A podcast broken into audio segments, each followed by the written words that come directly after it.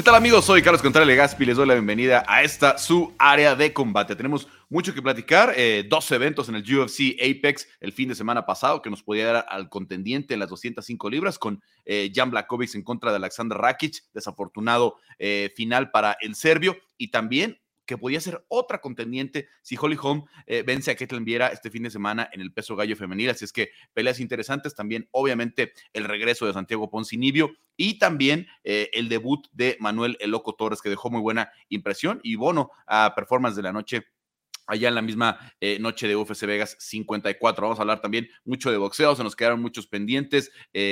Charlo, el zurdo Ramírez, también va a estar con nosotros Kike Rodríguez para platicar de eso. Así es que no se despeguen del área de combate. Vámonos entrándole ya en materia y saludando a los invitados de esta semana. Eh, ya está conmigo Cristian Tetzpa, escritora de UFC Español y también de MMA Shock, Diego Lecanda. Eh, Diego, Cris, ¿cómo están? Hola, ¿qué tal, Carlos Diego? Pues contenta, ¿no? De estar con ustedes, de poder platicar eh, sobre lo que pasó la semana pasada y lo que va a venir para esta, ¿no? Creo que son carteleras eh, muy interesantes ya en la antesala de UFC 275. Entonces, gracias por invitarme. Igual, eh, Carlos, Cris, ¿cómo están? gracias por la invitación. Estuvo difícil la tarea de esta semana porque fuera del, del estelar, el coestelar, muchas peleas de, peleadores nuevos, con, con pocas peleas pero va, pero va a estar muy divertida la cartelera, son de esas que pasan por abajo del radar. Y aparte de lo que pasó la semana pasada, pues mucho que decir. Bueno, obviamente eh, presencia latina con Santiago Poncinillo, también está eh, el regreso al peso ligero de Omar Morales contra Euros Medic, pero vámonos con lo que sucedió eh, primero el sábado anterior. ¿Qué nos deja el evento estelar, sobre todo Jan Blakovic en contra de eh, Alexander Rakic. Rakic iba eh, ganando probablemente el segundo round. Las tres tarjetas eran idénticas, las tres tarjetas de los jueces habían visto ganar a Jan Blakovic el primero, yo también lo he visto así. El segundo es muy claro de Rakic porque logra el derribo. Y entrando el tercer round, cuando parecía que obviamente iba a crecer Alexander Rakic en ese tema ya de lo físico, eh, tiene un como que pisa mal, no tiene estabilidad en la rodilla derecha y parece que tiene una lesión de ligamentos que puede dejarlo fuera mucho tiempo. Jan Blakovic, desde su punto de vista, queda de nuevo como el siguiente contendiente a las 205 libras. Ya lo decías, Chris, porque en un par de semanas ya tenemos la pelea en Singapur con Glover Teixeira defendiendo contra eh, Giri Prohaska y que necesitará un nuevo retador. Sí, eh, después de este resultado, yo creo que Jan sí se pone nuevamente en la fila. Eh, fue su regreso apenas después de haber perdido el cinturón contra Glover, pero incluso Glover, que es el campeón actual, tuiteaba, ¿no? Después, no, justo antes de la pelea, que él se dedicara a ganar la pelea del sábado, refiriéndose a Blajovic, y después eh, quería volverlo a enfrentar. Entonces, yo creo que sí se pone como uno de los retadores importantes en esas 205 libras. Y Giri Prochaska también lo decía, yo también te quiero enfrentar, Blajovic. Entonces, dependiendo qué es lo que suceda en UFC 275, yo creo que Jan sí levantó la mano porque además, eh, pues está arriba en el ranking, un poco por debajo estaba Rakic, pero con esa lesión, pues yo creo que el lugar natural sí sería para el polaco. Qué pena para Rakic, esperó más de un año poder enfrentar a Jan Blakovic. Primero lo quería siendo campeón, luego se dan las condiciones así como contendiente. Y bueno, pues termina una pelea con un final inesperado, ¿no? Pero como dice eh, Blakovic, bueno, yo no tengo la culpa, ¿no? Mi cuerpo resistió, el de él no. Y aunque le desea pronta recuperación, pues las condiciones ya están dadas así. Sí, yo estoy de acuerdo. La, verdad es que no es la manera en la que uno quiere que se defina un contendiente, que además pudo haber sido del otro lado, porque ese corte que tenía ya en Blackwich en el ojo también pudo haber sido como para que tuvieran la pelea. Se veía muy grotesca esa cortada y, muy cerca del ojo. Entonces, pudo haber sido al revés. Y bueno, como, sí, como dices que dijo Blackwich, él, él aguantó más. Y, y sí, la división creo que necesita acomodarse un poquito más ya eh, ha hecho suficiente para mantenerse ahí en el top y, decir, bueno, aquí estoy. Es una pelea que, todos nos gustaría ver. Creo que si eso es lo que quiere Teixeira, los que tenemos años de, ver el deporte, pues, pues nos gustaría verlo irse como, como él quisiera. Entonces, pues, ¿por qué no? Eh, y, eh, si, creo que dijo Rakic que esa lesión la había tenido hace como unas tres semanas antes de, de la pelea, si no mal recuerdo, que por ahí leí. Entonces, pues, digo, él, tomó ese riesgo y, digo, todos los peleadores entran con, lesiones a, sus peleas, pero pues bueno, es, lo que pasó. Estuvo muy cerca de detenerse la, pelea, por cierto, entre el primero y el segundo. Incluso eh, recurrieron a la revisión. Yo estaba, estaba atrás de la mesa la gente de la comisión y recurrieron a la revisión. Hay que recordar que la repetición instantánea solamente se puede usar cuando son acciones de final de pelea, una acción que terminaría con la pelea, un cabezazo ilegal del que no se puede eh, regresar para ver si fue ilegal o no, para ver si fue tres puntos o no. Y en este caso estaban revisando si había sido piquete o puño, ¿no? Lo que había lastimado a Jan Blakovic. Em, al final, el médico decide que que Jan puede seguir y no tienen que recurrir a, lo que, al veredicto de la repetición instantánea eh, que en la que estuvo trabajando eh, Herdin con la gente de la comisión. Herdin estaba como oficial, no estaba como referee en esa, en esa pelea. Pero bueno, eh, ya tenemos ahí definido entonces que, que Jan Blakovic queda como contendiente. Por ahí Anthony Smith está diciendo, hey, no me olviden, yo estoy otra vez en buena racha. Este, Anthony ya peleó por el título cuando todavía John Jones era el campeón, así es que por ahí puede ser si las cosas se complican, que pudieras ver una pelea entre Blakovic y Anthony Smith de contendientes en caso de ser necesaria. Yo creo que no, pero también hay que ver cómo está Glover Teixeira en contra de un Jiri Prohaska, que parece, que parece ahí como un androide, que parece muy difícil eh, de, tocar, a pesar de que eh, oh, se expone por, su estilo, pero que la verdad se ha visto muy bien. En fin, veremos qué se define después de UFC 275 allá en Singapur. Vamos a siguientes, em, eh, al siguiente tema que quería platicar eh, Manuel Torres. Manuel Torres se convierte en el peleador mexicano número 39, pero el peleador nacido en México número 39 dentro de la historia del UFC eh, en contra de Frank Camacho. Él había eh, tenido que esperar casi seis meses para su debut. De hecho, ya de los que obtuvieron el contrato de contender, solamente nos falta saber la fecha del debut de Cristian Quiñones. Ya Daniel Selhuber sabemos que va a debutar en septiembre. ¿Y, ¿Y qué les pareció el debut de Manuel? Obviamente contra un rival que venía en una racha complicada, como Frank Camacho, que había bajado de las 170 a las 155 libras, pero a final de cuentas hace todo bien, hace todo lo que tenía que hacer, eh, llevarse una finalización temprana y un bono en su debut. Increíble, ¿no? Lo que hace Loco Torres. Yo creo que em, todos los latinos y, todos los peleadores quieren debutar de esta manera, pero em, la manera en lo que lo hace en ese eh, knockout, cómo lo finaliza, la emoción que tiene después de haber conseguido el triunfo, o sea, se ve auténtico, se ve muy emocionado.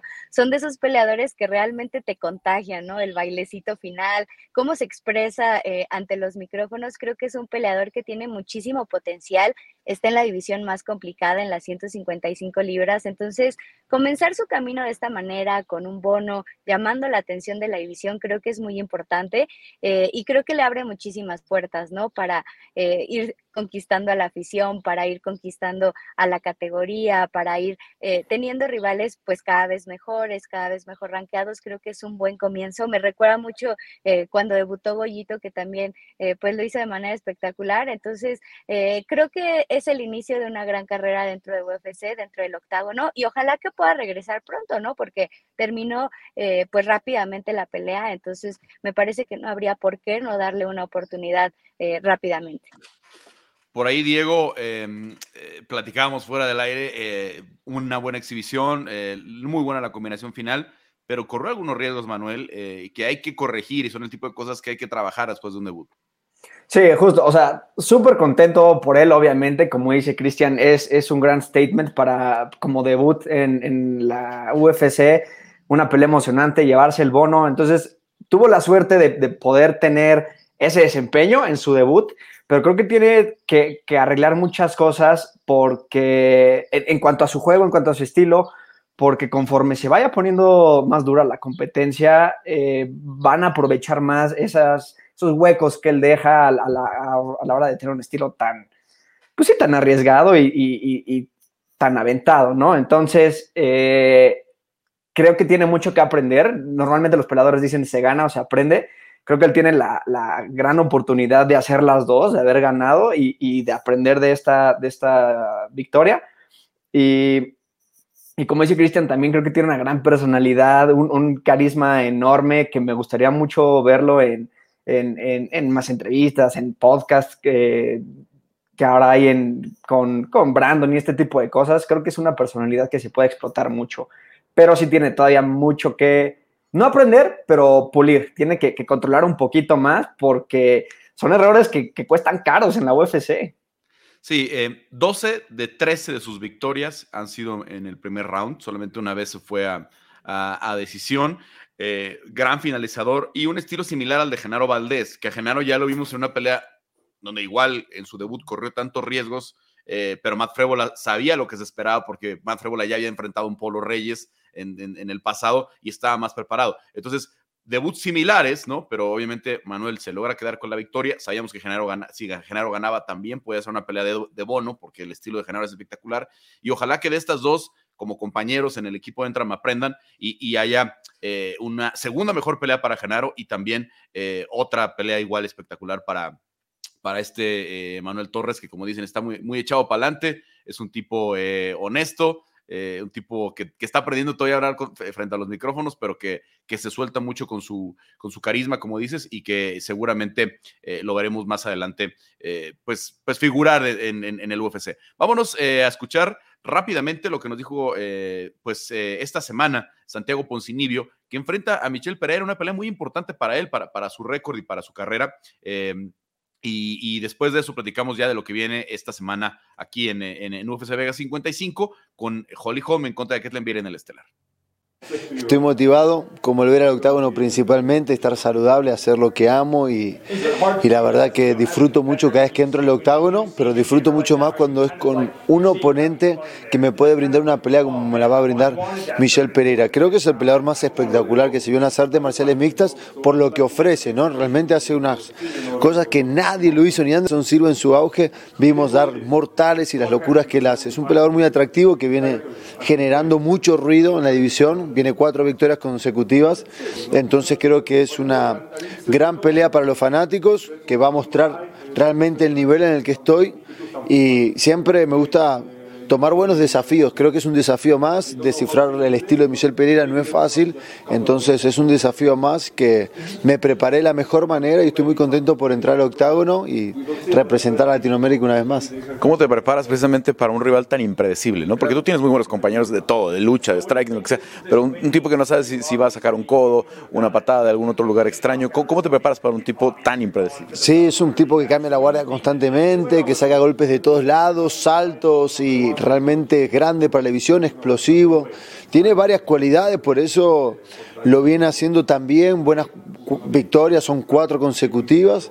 Y, la verdad que me preparé, me preparé para todo, para trabajar en todos los aspectos, la pelea, ¿no? A ras de lona, con la lucha, la pelea en pie. Yo siempre confío en mi juego, independientemente de lo que mi oponente me ofrezca, que obviamente lo estudio y monto una estrategia. Mi, mi estilo es la agresividad y la pelea en pie, y eso no lo voy a cambiar por nadie que se me pare adelante. Voy a adaptar mi juego y es lo que hice. Lo adapté muy bien para enfrentarlo. El entrenamiento fue muy bueno. Ahora la hora de la verdad es dentro del octavo y lo vamos a ver el sábado que viene. Bueno, a ver la hora de la verdad con Michel Pereira, muy impredecible, ¿no? Que a veces hasta golpes ilegales tira, eh, como, esa, como ese backflip a la, cabeza. Pero, ¿cómo ver a Santiago eh, en este regreso? Eh, obviamente, después de la larga ausencia, pierde con Nijan Liang, regresa con una de las mejores peleas del año contra Miguel Baeza, luego una muy, muy trabada con Geoff Neal. Eh, parece que Santiago obviamente siempre sale a finalizar las peleas, pero a estas alturas con, los eh, top de la división eh, hay que hacer un extra, hay que hacer un extra de, estrategia, hay que hacer un extra de control de las peleas para que no le pase lo que le pasó con Geoff Neal, que donde una pelea donde él se siente que, los jueces le quitaron la posibilidad de ganar. Ay, la verdad a mí me emociona mucho este combate porque creo que sí tiene los ingredientes, ¿no? Para hacer la pelea de la noche, tanto el estilo como de Michelle Pereira como el de Santiago Poncinibio creo que se prestan bastante bien. Creo que es una pelea en, las, en la que los dos tienen muchísimo que ganar porque Santiago puede mejorar esa posición en el ranking, además de regresar a la victoria ante un rival eh, que da combates vistosos. Entonces creo que en ese arriesgue del brasileño podría estar la clave para Santiago, quien tiene más experiencia dentro del octágono. Eh, a Pereira todavía lo vemos a veces muy atrabancado, eh, ha cambiado su campamento a Las Vegas, se ha visto mucho mejor, se ha visto más tranquilo, pero creo que también cuenta eso, ¿no? Toda la experiencia que tiene Pereira con, con sus peleas profesionales. Entonces, creo que va a ser una muy buena prueba para ambos. El ganador creo que va a quedar muy bien parado, creo que además van a dar muy buen espectáculo y creo que otra de las claves podría estar en el piso de Santiago. Vamos a ver si lo logra llevar. Eh, Michelle Pera tiene estos comentarios tan extraños, como decía que entrenaba con vacas, con, eh, este, con caballos, ¿no? Este, como para sentir esa, esa fuerza eh, animal, etcétera, etcétera. Pero a final de cuentas, lo que hemos visto es un tipo eh, bastante técnico y muy versátil, que está metido en una muy buena racha de victorias. Sí, ahora, eh, es de esas personalidades que, como hablamos la, última vez que estuve en el programa, eh, que son muy creativos y a veces cuando le pones un poco de disciplina se pierde la esencia. Michelle Pereira ha logrado un, buen nivel entre las dos y, como decía Chris ahorita, la, experiencia de, ambos, entre los dos tienen 71 peleas, son 33 de Poncinibio y 38 de Pereira. O sea, vamos, vamos a ver a, dos peleadores que son agresivos, que no tienen miedo de, estar ahí encima. Ambos tienen knockouts, sumisiones, y los dos prefieren el striking. E, yo siento que en papel esta podría ser la pelea del año, casi, casi. También algo que me gusta mucho es eh, el, respeto que escucho por parte de ambos. Eh, ahorita lo, que decía eh, Ponzi en la, entrevista y también Pereira diciendo que él prefiere no pelear con, brasileños, que a Poncinibio, aunque sea argentino, lo, considera como, como, en ese rango de peleadores que no le gusta pelear, pero bueno, es parte de. Entonces se ve que hay mucho respeto por, por parte de ambos, pero en la jaula no lo va a ver eh, obviamente va a tener que, ser cuidadoso con, con, llevar a la jaula como le gusta acechar a los peleadores, porque pues, Pereira es, es, explosivo, impredecible. Entonces, con una rodilla voladora, eh, cuando se sienta eh, sin, salida, o esos Superman Punch que hace empujándose de la, de la jaula. Entonces, tiene que ser muy, muy, muy cuidaso Poncinibio. Yo no sé qué tanto vaya a neutralizar e, ese ataque de Poncinibio, el, estar a la espera de esa explosividad de, Pereira, que además es uno, de los peleadores más atléticos que yo he visto en la UFC, ¿no? Con esos, esos backflips y, keep-ups que hace como ese brinco de ninja que hacen en los pesajes. Eh, es, e, e, es, un, es un gran showman además. Entonces, la gente va a ver esta pelea sí o sí y se va a hablar mucho de esta pelea, yo creo. Y lo bueno es que yo creo que los dos ya probaron que, quiénes son, cómo pelean, entonces no hay mucho que perder, solamente tienen mucho que ganar para ver quién sigue subiendo en los rankings. Y probablemente si Santiago no viniera a esa derrota con Geoff Neal, eh, esto hubiera sido una pelea de cinco rounds, hubiera podido ser una muy buena pelea eh, de, evento estelar, eh, pero a final de cuentas creo que eso le quitó un poquito de brillo. Santiago, que ya mencionabas bien, hizo la mayoría de su carrera en Brasil antes de, mudarse a los Estados Unidos y llega al UFC vía The Ultimate Fighter Brasil, donde llegó a la final, pero no pudo pelear por una lesión por ahí que tuvo una, una fractura muy seria. En fin, em, dejamos el coestelar que pinta para hacer pelea de la noche y vámonos. Eh, bueno, antes de entrar al, tema de Holly Holm con Kathleen Vieira, eh, que, es, nuestro estelar, ¿hay alguna pelea, Chris, que, quieras ver que, que no nos podamos perder esta semana? Pues creo que las mujeres, Poliana Viana enfrentando a Tabata Ricci, creo que va a ser muy buena pelea en 115 libras. Y también Vince Morales con Jonathan Martínez, ¿no? Un duelo de, eh, de latinos, 135 libras. Creo que eh, los dos tienen muchas ganas, mucho entusiasmo, han tenido cierta actividad en el octágono, entonces creo que ese podría ser muy buen duelo también. Así es, tanto Vince como Dragón Martínez, que, son México eh, estadounidenses, ambos representan a México normalmente con los colores de, su kit y, ahora no pueden salir con la bandera, pero también eh, salían con la, con la bandera de México. Y, la de Polena con Tabata Richie, pues dos, eh, dos peleadoras de la 115 que de, ganar podrían tener por ahí un ascenso en ese ranking tan extraño, que, que no entiendo eh, sobre todo del 10 al 15, no, no, no, no entiendo qué, están valorando, pero bueno, a final de cuentas, eh, puede ser una pelea interesante para, para ambas. Eh, Diego, ¿alguna otra que te gustaría ver a ti de este fin de semana? Yo, como dice Chris, tenía, bueno, tengo en la mira a Vince Morales y Jonathan Martínez, pero también eh, Todorovic contra Jokwani.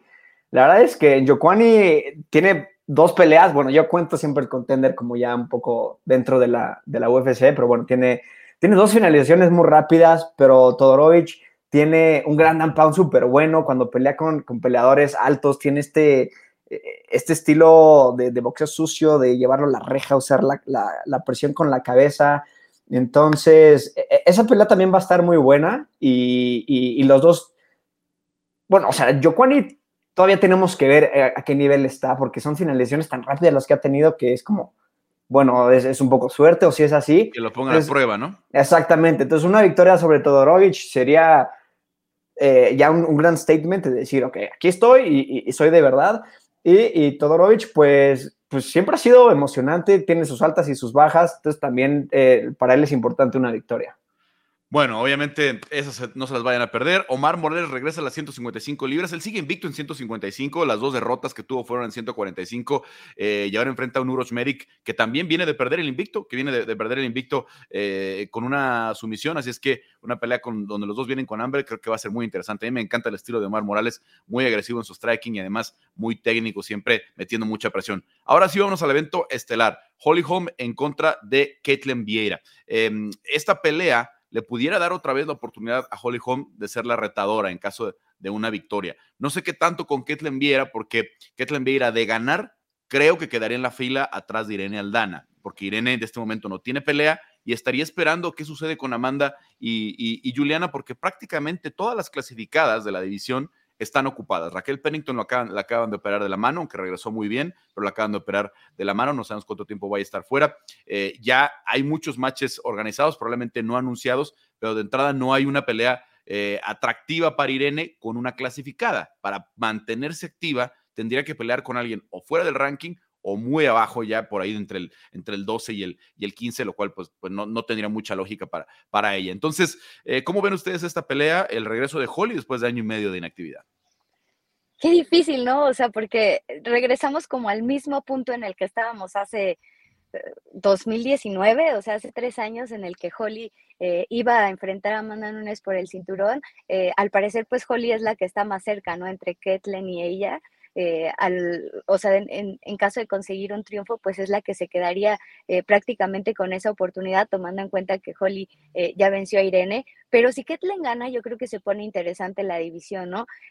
no creo que volvieran a poner Aldana contra Ketlen por la manera en la que Irene superó a la brasileña. creo que la oportunidad. Es que ese es el, problema que, tiene Irene ahorita, sobre todo con las clasificadas, es que son puras revanchas las que tendría si no es la pelea de campeonato. Es Rocky otra vez es Holly otra vez o Ketlen otra vez, ¿no? La pelea de Rocky, que fue una, decisión, una decisión, dividida muy cerrada. Eh, eh, la de Holly que, pierde, sabemos, Irene con la lesión en, la, pierna izquierda o en el pie izquierdo, que, le complicó mucho su estilo, y, el gran knockout a Ketlen Viera. Entonces, eh, es, un ciclo ahí en, la parte alta de las 135 libras que provocó los largos años de dominio de Amanda Nunes y sobre todo el hecho de que no defendiera en dos años. Porque además, ¿qué haces? O sea, en la final del top se van, bueno, o sea, en, en esa pelea de coaches se van a enfrentar Juliana y Amanda en la revancha. Eh, si gana Amanda, va a querer tomarse un descanso. Si gana Juliana, pues depende la manera en la que gane, ¿no? O sea, si gana rápido, si no, si se disputaría ese cinturón a fin de año. Eh, Irene ya habría pasado pues muchísimo tiempo sin pelear, entonces eh, creo que es un escenario complicado, ¿no? Para esas 135 libras, sobre todo para Irene y esperando a ver qué es lo que sucede en este combate, porque también si gana Holly, ¿qué haces con Holly? O sea, le das la pelea por el cinturón y entonces Irene, ¿qué? ¿No? O sea, creo que sí, eh, está muy complicado, la verdad. Eh, creo que Ketlen podría, podría dar la sorpresa, ha demostrado eh, que tiene muy buen piso, pero la experiencia de Holly Holm creo que es invaluable, creo que sabe tratar a peleadoras peligrosas y sobre todo neutralizar esos ataques. Entonces, yo creo que va a ser muy complicado para Ketlen, pero sí sería esa victoria importante en su carrera que la colocaría pues ya en disputa por esa oportunidad también.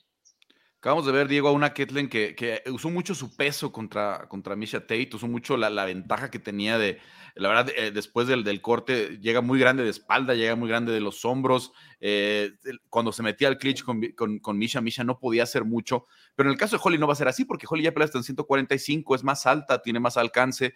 Eh, es una pelea bastante complicada para la brasileña.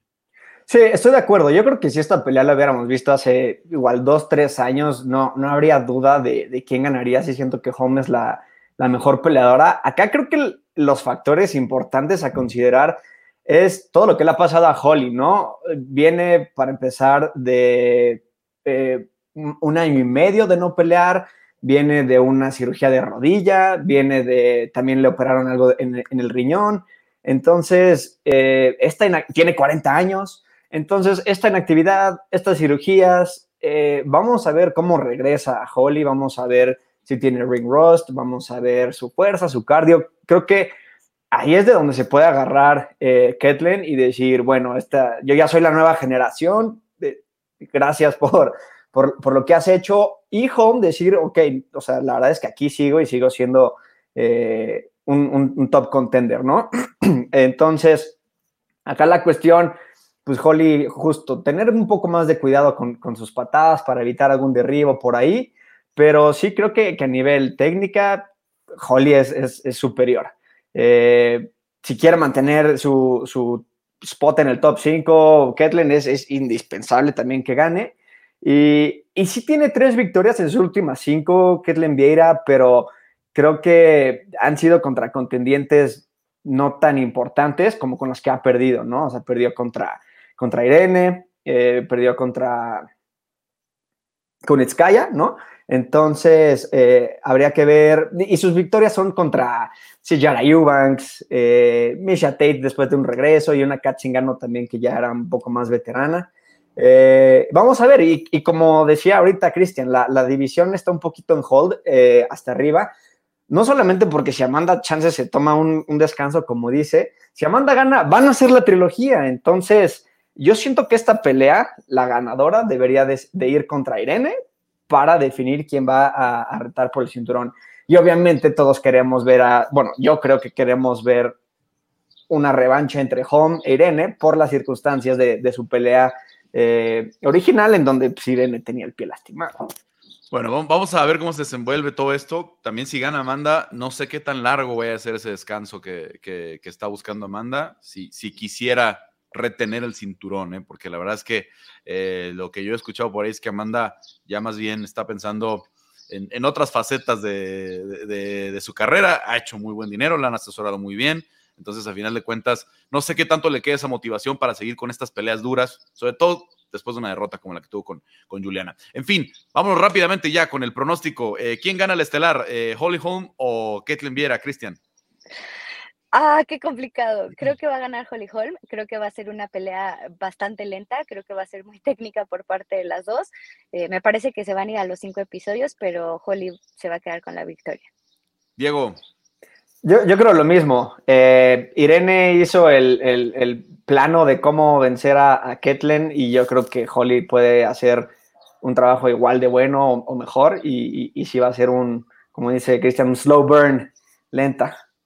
Bueno, vamos a ver, vamos a ver cómo se da esa pelea. Yo también creo que eh, si se van a la decisión va a ganar Holly. Por ahí alguna oportunidad de Ketlen eh, con un golpe de poder, eh, alguna eh, oportunidad de sumisión, pero la verdad creo que la técnica de la veterana se va a imponer. Bueno, em, a ver, antes de, despedirlos, quiero dar la bienvenida a Quique Rodríguez, y ya está por ahí, vamos a pedirle a Héctor Cruz que la avise, ahí está ya Quique, eh, porque hablamos de, esta, de, esta, de este limbo en el que quedaría Holly Holm, y, ya hace unos días Holly empezó a hablar de una probable pelea con Katie Taylor. No hay problema con la división porque Holly pelea entre 135 y 145 libras. Por ahí la gente se confunde entre las divisiones del, del boxeo porque los nombres de las divisiones son diferentes, pero hablamos de que la pelea sería en 135, división en la que las dos pueden pelear sin problemas. Eh, pero Quique, a ver, Holly no es una improvisada del boxeo, no es como, eh, como eh, Francis Ngannou, no es como Conor McGregor. Holly tiene 38 peleas profesionales, 16 de esas peleas fueron de campeonato, fue campeón en tres divisiones de boxeo. La, la, ves regresando a los 40 años a, tener una pelea con Katie, con Amanda Serrano, con alguno de estos nombres que, que, ya vimos que tienen también una, un gran arrastre de taquilla al menos.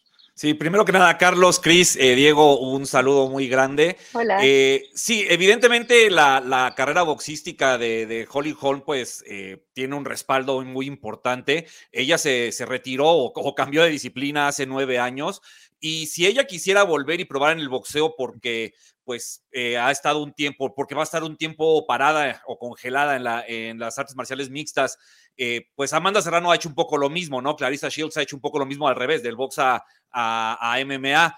Eh, yo no le veo problema con que lo quiera intentar o quiera volver a, o, quiera probar de nueva cuenta eh, en, el, boxeo por toda la experiencia y el respaldo que tiene.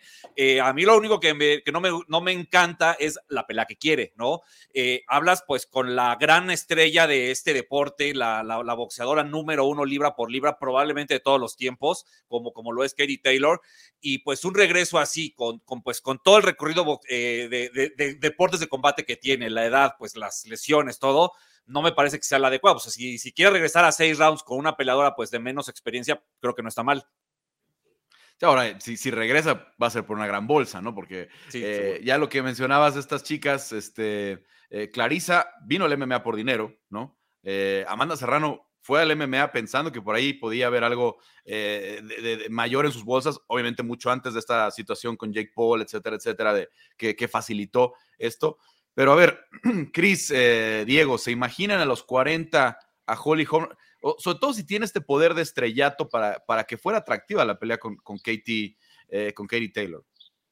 Pues yo sí la imagino, ¿por qué no? O sea, creo que estamos en la era de las peleas por, por dinero, eh, de peleadores de MMA que se cruzan al boxeo, de exboxeadores que se cruzan a MMA, etcétera. Entonces, yo no veo la razón por la cual no. Creo que sí es muy peligroso eh, en cuanto al resultado, por lo que mencionaba aquí, que eh, pues simplemente por la edad, por por todo el camino que lleva recorrido Holly Holm y que además pues se enfrentaría a, una de las mejores boxeadoras. Entonces creo que por ahí eh, estaría un poco complicado sacar la victoria, pero no veo otra razón por la cual no se pudiera realizar.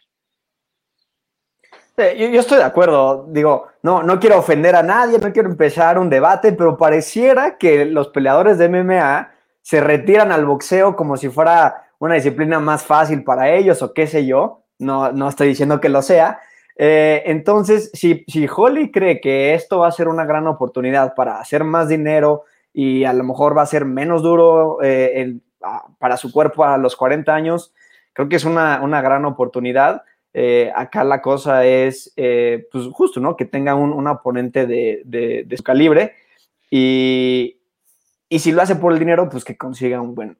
Tyson Fury está con Top Rank, ahí hay un odio tremendo entre Dana White y, eh, y, y, este, y Bob Arum, y es el caso opuesto con Eddie Hearn. Eddie Hearn y Dana White andan muy amiguitos últimamente, este, e, elogios por un lado, elogios por otro, estuvo Eddie Hearn en la función de Londres, Dana White se ha sentado con él en varias ocasiones. Esa situación sí la veo en la que se sienten Eddie Hearn y Dana White y digan, ¿por qué no lo hacemos? ¿Por qué no le damos, si ahorita no le voy a dar una pelea de campeonato a Holly Holm, ¿por qué no darle la oportunidad de, que suceda esto? Esa me parece la única ventaja que tiene Holly. Vamos a ver eh, qué sucede, sobre todo después del sábado cuando se enfrente con Keten Viera, porque si no gana, toda la conversación este, creo que se, queda ahí como, como este, eh, en, pura, en pura imaginación.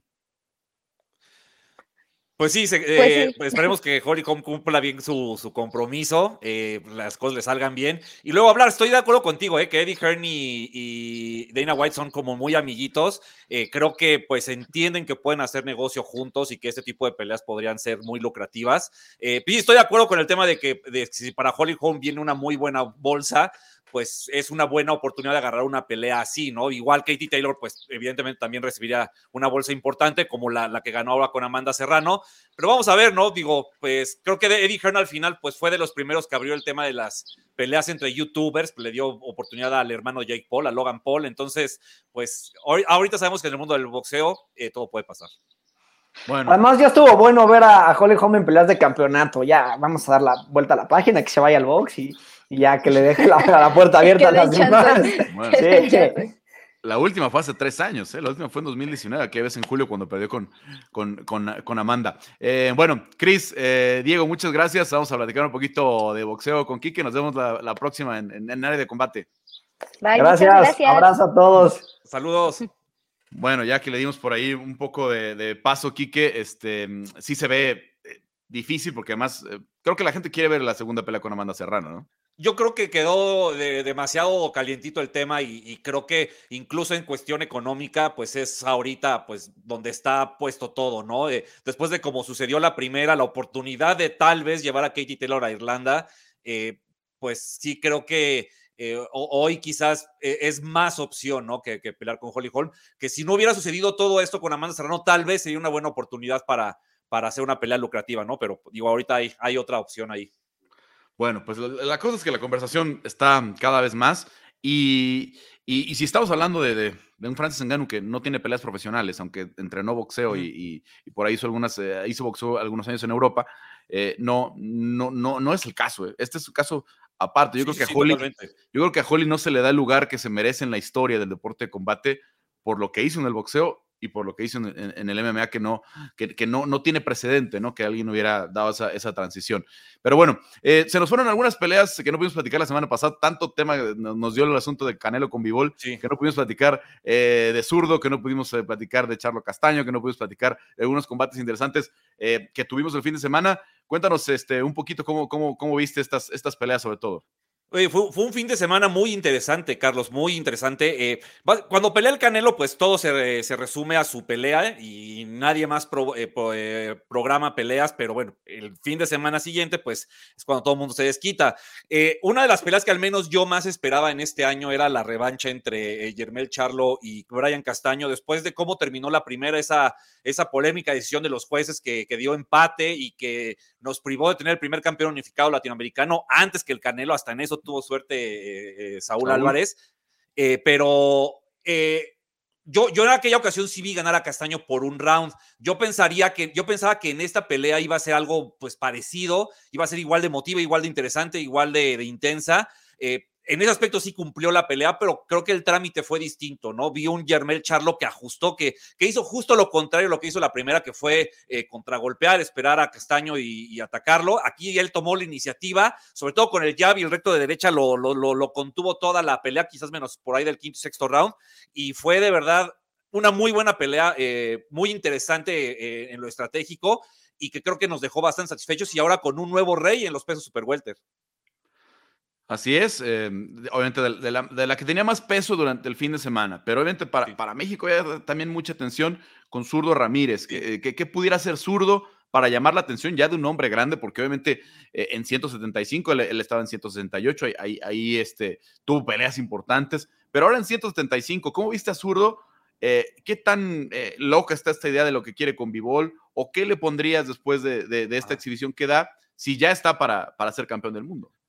No, bueno, yo creo que Ramírez es un boxeador ya, ya contrastado. Quizás eh, eh, esperamos que tenga una pelea importante ahora en las 175 libras. Dominic Bossel no fue rival, la verdad. Eh, metió muy poco las manos. Y, el llamar a, Dimitri Vivol, pues me parece que, que, que el prestigio, la calidad y la trayectoria la tiene para pelear con él. Ya arriba del ring con él, pues es una pelea 50-50, eh, porque para mí el Zurdo Ramírez es un boxeador con muy buenas condiciones técnicas. Eh, a mí lo que más me llamó la atención, Carlos, es, eh, pues Segunda Zone reportó que el Zurdo Ramírez del día del pesaje de la pelea subió 30 libras.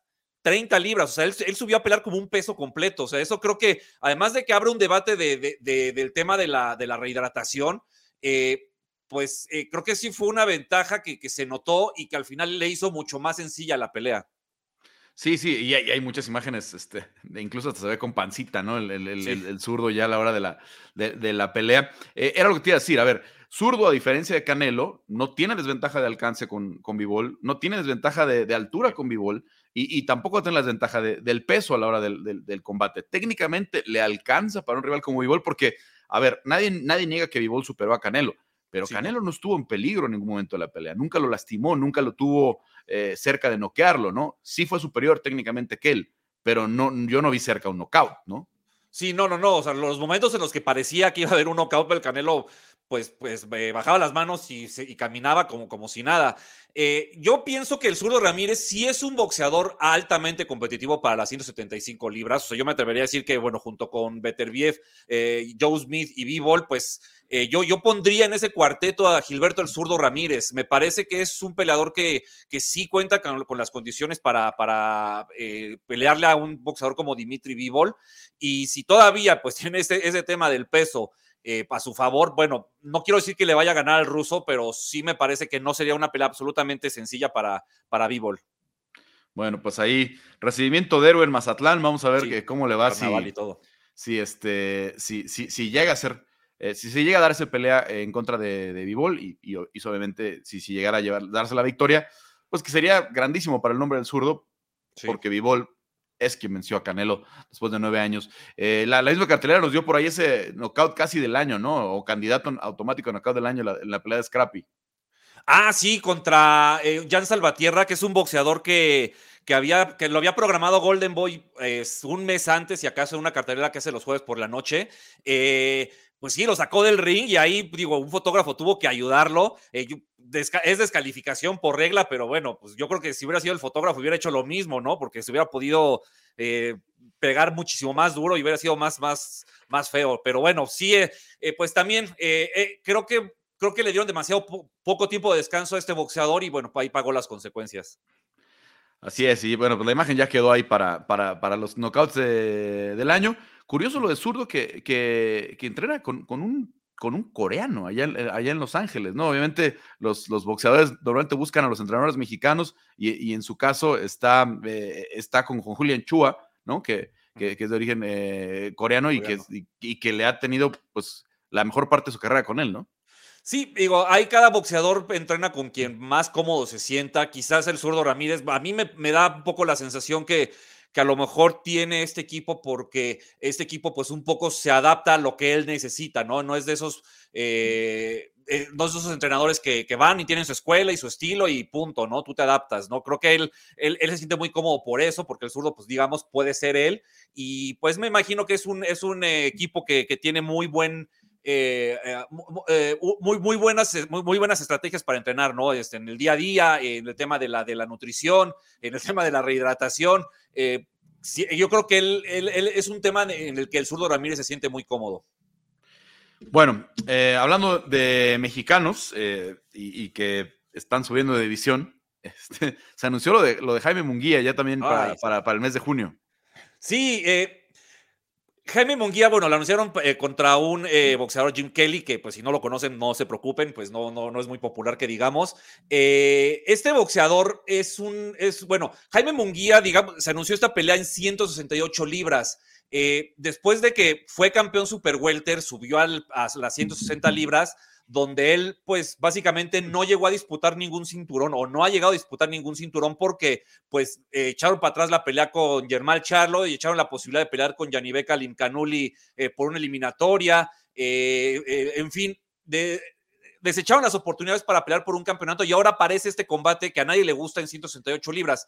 Aquí el tema que yo veo, Carlos, es, ok, si Jaime Munguía y su equipo decidieron subir a, a las 168 libras, porque recordemos que la pelea en febrero en Tijuana casi se desmaya después del pesaje por, eh, porque se vio que, que, le costó muchísimo trabajo dar el peso, está bien. Si a partir de esta pelea se va a instalar en las 178 libras y ahí se va a quedar Jaime Munguía, no hay ningún problema. El tema es que lo digan, porque ponen este tipo de peleas y me parece que ante el aficionado al boxeo, el producto Jaime Munguía boxeador se está devaluando muchísimo por las decisiones que han tomado. Creo que sería muy bueno que explicaran eh, por qué esta pelea y si 168 va a ser ya la categoría, porque si es así, no es una mala pelea, la verdad. Sí, habría que ver si ya decidieron que ese es el camino, porque obviamente todos los caminos de la 168 llevan hoy a Saúl Álvarez. Saúl haya perdido o no, todos los que se quieran meter a 168 tendrían que aspirar a pelear con Saúl, como el caso de David Benavides, que pelea contra Lemie este, este fin de semana. Sí, eh, una pelea a mí me parece, Carlos, de trámite para, para el bandera roja, para Benavides. Eh, David Lemieux, pues sí, fue un, fue un boxeador eh, de, cierto nivel hace algunos años. Estuvo ahí en la, en la, de, en la, de, la primera de Canelo con Triple G y, le gana al Dorado y, parecía que él era el, siguiente, el retador. problemas de suspensión, etcétera, etcétera, ¿no? Sí, y también por ahí bueno, hay una pelea con Billy Joe Saunders, ¿no? Que, esa la pierde Lemieux, pero creo que es un boxeador que eh, pues sus mejores tiempos ya, ya fueron eh, y que quizás realmente nunca fue un boxeador tan eh, realmente importante. Y me parece que es un combate que está puesto para que David Benavides luzca, parece que ya está en peso y que, y que demuestre que es un candidato para el famosísimo payday del Canelo. Bueno, lo ha venido pidiendo desde hace mucho rato Benavides, ¿no? Y, y, Canelo tendrá que pensar muy bien lo que viene si sigue el plan de septiembre y diciembre, ¿no? Si solamente va a ser una pelea en lo que resta eh, del año, o dependiendo de cómo se adapten con el contrato, eh, este que hicieron con Eddie Hearn nuevo, pero al final de cuentas, pues hay que cumplir y, sobre todo, eh, también Canelo no puede evaluar mucho el producto, no puede ni tomar peleas demasiado fáciles, ¿no? Ni, tampoco, yo diría, correr el riesgo otra vez de, tener una revancha inmediata con b personalmente, Carlos, creo que David Benavides es el peleador perfecto para cubrir las dos eh, situaciones que mencionas. Un peleador con un nombre que la gente lo pide para rival del Canelo Álvarez, pero que desde mi punto de vista personal no es tan bueno como luego lo ponen. Creo que eh, es un boxeador eh, que, sí tiene pegada, que, es fajadorcillo, pero, pero no me parece que sea un boxeadorazo como luego lo ponen. Eso es mi opinión. Pues creo que, creo que una pelea con, con, David Benavides pues el Canelo tendría con qué ganarle. Eh, el tema también es que, pues, y, chequen cómo llega el pesaje y, físicamente cómo se ve a la hora de subir al ring, porque creo que también es un, es un boxeador que recupera muchísimo. Bueno, ¿alguna otra pelea de este fin de semana que no nos podamos perder? Sí, eh, Carlos, la, la, estelar que, que, se va a transmitir a través de, de, ESPN, la pelea entre el eh, kazajo Janibek Alinkaluni contra Dani eh, Dignum, Creo que Alim Canoli es un boxeador del que se conoce poco, no se habla mucho, pero de verdad es un muy buen peleador, ¿eh? de verdad es un peleadorazo. Digo, yo creo que Jaime Munguía y su equipo pues, le, dieron la vuelta, no quisieron pelear con él. El Jaime Munguía hubiera podido estar en esta cartelera, básicamente, ¿no? A pesar del tema de las promotoras y las televisoras y las plataformas, ¿no? Pero de verdad es un combate que, que, vale muchísimo la pena. Es un muy buen, es un muy buen boxeador. Yo lo conocí en la, en la burbuja que armó Top Rank hace un par de años durante la pandemia, durante la parte fuerte de la pandemia y me pareció, pero espectacular. Eh, también está eh, la, pelea entre eh, Joshua Watts y Craig Richards. no es una pelea así que tú digas increíblemente interesante, pero J.D. Hearn mencionó que el ganador de ellos dos podría ser rival del Canelo en diciembre, en esa tercera pelea que, de la que se ha hablado mucho tiempo antes de la primera. Por ahí en Inglaterra es donde querrían hacerla, pues entonces a ver qué, qué traen estos boxeadores. Bueno, bueno, bueno, pues ahí está. Interesante el fin de semana, obviamente. Eh, como decíamos, siempre tenemos que hablar de Saúl. Siempre, siempre caemos, de alguna, De alguna forma, este, no se nos escapa, pero la verdad es que el Benavides viene mucho tiempo gritando que quiere esta pelea y vamos a ver si, si, si hace los, los, méritos este, este fin de semana, al menos, al menos. Bueno, pues eh, Quique, muchas gracias, eh, como siempre, por eh, tu conocimiento, todo lo que nos iluminas en el mundo del boxeo. No, con mucho gusto, Carlos, la verdad, no, y ahora yo también aprendo de la, de la MMA. Muchísimas gracias a ti. Ahí te vamos convenciendo, ahí te vamos convenciendo. Va, va, va, que vengan las, las, los crossovers, ya, ya tendremos mucho más de qué platicar. Órale, ya está. Me parece perfecto. Pues hasta aquí llegamos esta semana con el, el, área de combate. Muchas gracias a Kike, a Chris, a Diego, también a Héctor Cruz, que estuvo en la producción. Yo soy Carlos Contreras Legaspi y los espero la próxima aquí en área de combate en ESPN Deportes.